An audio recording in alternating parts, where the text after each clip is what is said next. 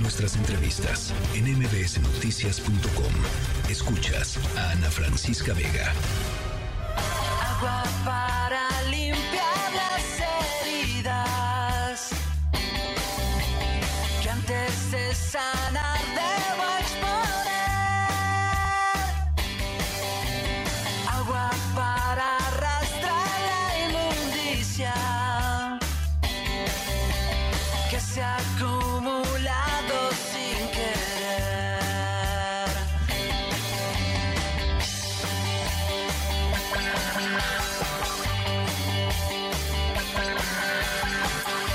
Bueno, fíjense, hay dos datos que creo que necesitan nuestra atención. Eh, el primero es que, de acuerdo con, con el INEGI, esto es, el 93% de los hogares en nuestro país tienen acceso a eh, agua en, en, pues, en suministro, digamos, del agua entubado. Pero el 33.5, o sea, es casi el 34% de las personas de los, de los hogares no tienen acceso diario. Es decir, hay agua, pero no diario. Eh, en muchas casas, y seguramente ustedes lo han de vivir, quizá, eh, hay agua un ratito, hay un agua un ratito en la mañana, quizá un ratito eh, por la noche, hay gente que tiene que despertarse muy temprano para que les alcance el agua. Eh, y así hay, bueno, en la Ciudad de México hay muchísimas colonias eh, y en el país en general, bueno, pues ahí está el dato, 34% de los hogares no cuenta con acceso eh, al agua diariamente. Los estados con mayor porcentaje de, de hogares que no tienen al agua diario son Guerrero con el 77%, Morelos con el 76%, Baja California Sur con el 74%. El IMCO, el Instituto Mexicano para la Competitividad, el, eh, se metió, se echó un clavado a los datos que tienen que ver con, eh, con acceso al agua, con tarifas eh, eh, que pagamos las y los mexicanos de, del agua. Y hay conclusiones interesantes al respecto. Jesús Carrillo, director de Economía Sostenible del IMCO, me da gusto platicar contigo.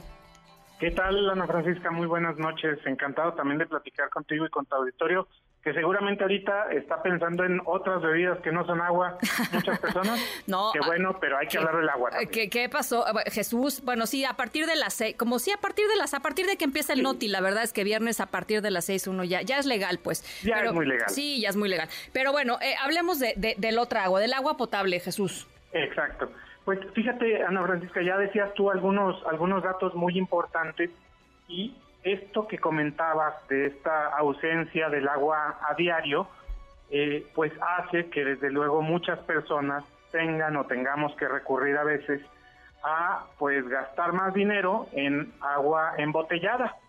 Y entonces resulta que México es el país en el que más agua embotellada se consume por persona en el mundo. Qué barbaridad. Eh, de acuerdo a un estudio que, que se hizo en muchos países, eh, México consume alrededor de 282 litros por persona eh, de, de agua al año y la media mundial es de 53 litros, es decir, más de Muchísimo. cinco veces. Ajá. Porque, Eh, a- entonces a, ver, sí, o sea, ¿cuáles son los factores que ustedes detectaron que, que de alguna manera determinan esto?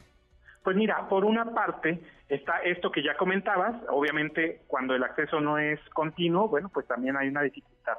Por otra parte, el hecho de que eh, pues no se genere un sistema de tarifas lo suficientemente eficiente, pues hace que la Conagua y en general el gobierno federal y los gobiernos estatales y municipales pues no tengan suficientes recursos para invertir en la modernización, en la expansión de la infraestructura, en sistemas de más ahorro, etcétera, y eso lo que ocasiona pues es que se va deteriorando la infraestructura y entonces pues el agua no es de suficiente calidad en nuestros hogares Sí. y mucha gente tiene que recurrir pues al agua embotellada y Sí. esa pues por eso esa es la razón, ¿verdad? Lo que nosotros proponemos es que se vayan revisando las tarifas de cobro a nivel estatal, que la operación de los eh, órganos operadores de agua sea más efectiva, más transparente y sobre todo pues que revisemos los grandes subsidios que se tienen al sector agropecuario porque no se subsidia necesariamente a los pequeños productores, sino a grandes productores que tienen acceso a mucha agua prácticamente gratis o en muchas ocasiones gratis. Híjole. Y esto se junta con un subsidio que tienen también a la electricidad. Entonces, pues sí tenemos una dificultad bastante grande en, este, en esta materia. Mira, nos está diciendo por acá eh, en, en, Twitter, Rocío Martínez dice, eh, como en Tláhuac, un día hay agua eh, y una semana solo por horas y muy poca, o hay bien, hay, hay, muchos días que simple y sencillamente no hay agua, o sea, no, no, no hay acceso al agua. Em, a ver, ahora dime una cosa, porque yo me acuerdo y yo, y yo creo que, que, podría ser, digamos, algún, alguna de los temas, eh, por supuesto, revisar las tarifas y, y, y, sobre todo cuando estamos hablando de tantos litros y seguramente millones de litros cúbicos eh, a, a, al día de los que estás hablando tú. Pero ¿qué tal todo este tema, por ejemplo, de la captación de agua de lluvias? O sea, es, son soluciones factibles. Este, yo sé que, por ejemplo, aquí en la Ciudad de México, eh, durante eh, tanto la, la, jefatura de el, final de Miguel Ángel Mancera como eh, Claudia Sheinbaum pusieron una serie de este de sistemas de captación de agua, sobre todo en las colonias en donde pues como nos decía Rocío acá en, en, Twitter, simple y sencillamente no hay manera de que haya este agua eh, todos los días de la semana y hasta donde yo sé eran más de 10 mil, por ejemplo. O sea, ¿eso masivamente no funcionaría? Sí, sin duda, sin duda, las tecnologías en este, en este sentido son súper importantes, Ana Francisca, y precisamente para que se puedan implementar, para que se puedan traer de otros, de otros lugares o desarrollar aquí en México, pues se necesitan recursos. Dinero, sí. Y entonces, justamente, si queremos tecnificar al campo, si queremos eh, hacerlo más eficiente, porque ahí se gasta el 75% del agua, y entonces es lo que hace que los acuíferos estén sobreexplotados en buena medida. Entonces necesitamos acciones de mucha eficiencia, ya lo decías tú desde luego en las grandes ciudades como la Ciudad de México, pero también en lugares donde la lluvia es más escasa, uh -huh. precisamente ahí hay que implementar, eh, claro, tecnologías de captación de, de agua de lluvias, tecnologías también para el riego por goteo, que para muchos cultivos puede ser una alternativa muy muy eficiente. Incluso hay unas tecnologías que conocimos hace poco que nos que nos platicaron unas empresas holandesas que ya hay forma de tratar y reinyectar eh, agua a los acuíferos, uh -huh. es decir, que vuelva y que no se vayan, digamos, desgastando tanto nuestros acuíferos. Todo esto pasa, desde luego, Ana Francisca, por recursos claro. y por regulación. Y entonces en esto es bien importante decir que, fíjate, el, el, Congreso de la Unión desde el 2012 tendría que haber expedido una ley general de agua y todavía es hora que no lo hace.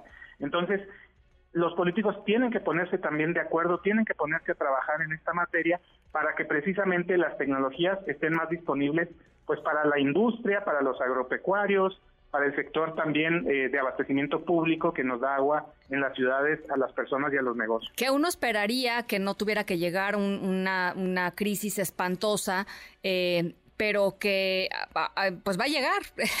o sea, pues sí. ese, es, ese es ese, o sea, uno esperaría que actuaran antes de que, de que llegara, pero si no actúan, de todas maneras va a llegar y probablemente no les va a quedar de otra más que actuar, Jesús.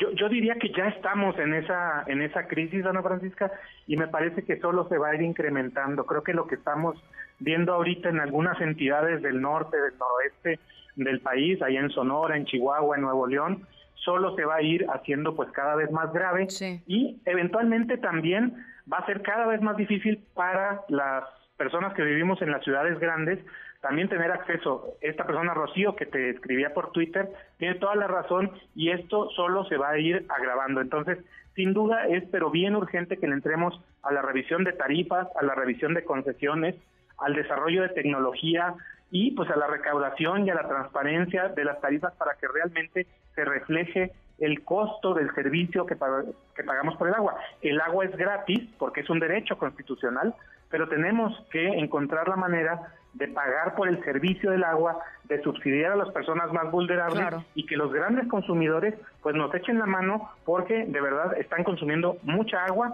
y no están dejando para los demás. Bueno, pues será muy interesante ver eh, ahora que arranquen las campañas campañas, este, eh, si, si, si, si, hay un planteamiento de, en, en, ese sentido y, y, y, qué tipo de planteamiento es. Ojalá que en cuanto eso se detecte lo podamos conversar, Jesús. Claro que sí, Ana Francisca. Mira, nosotros desde el INCO ya llevamos varios meses insistiendo en, en esta agenda del agua y no la vamos a soltar porque estamos convencidos de que es una agenda que nos interesa a todos y que por lo tanto, como bien dices, tiene que estar sí o sí el año que entra en la boleta electoral también. Y después reflejarse pues en los presupuestos, sí o sí también, ¿no? Porque digo, porque que estén en las campañas no nos sorprende mucho, que estén en los presupuestos, ahí sí estamos hablando de otra cosa. si eh, me permites, Ana Francisca, justamente el, el dato, fíjate, te voy a dar un dato bien importante. El subsidio que se da por parte del gobierno federal al agua, en total más o menos es de 2 mil millones de pesos, 2.1 mil millones de pesos.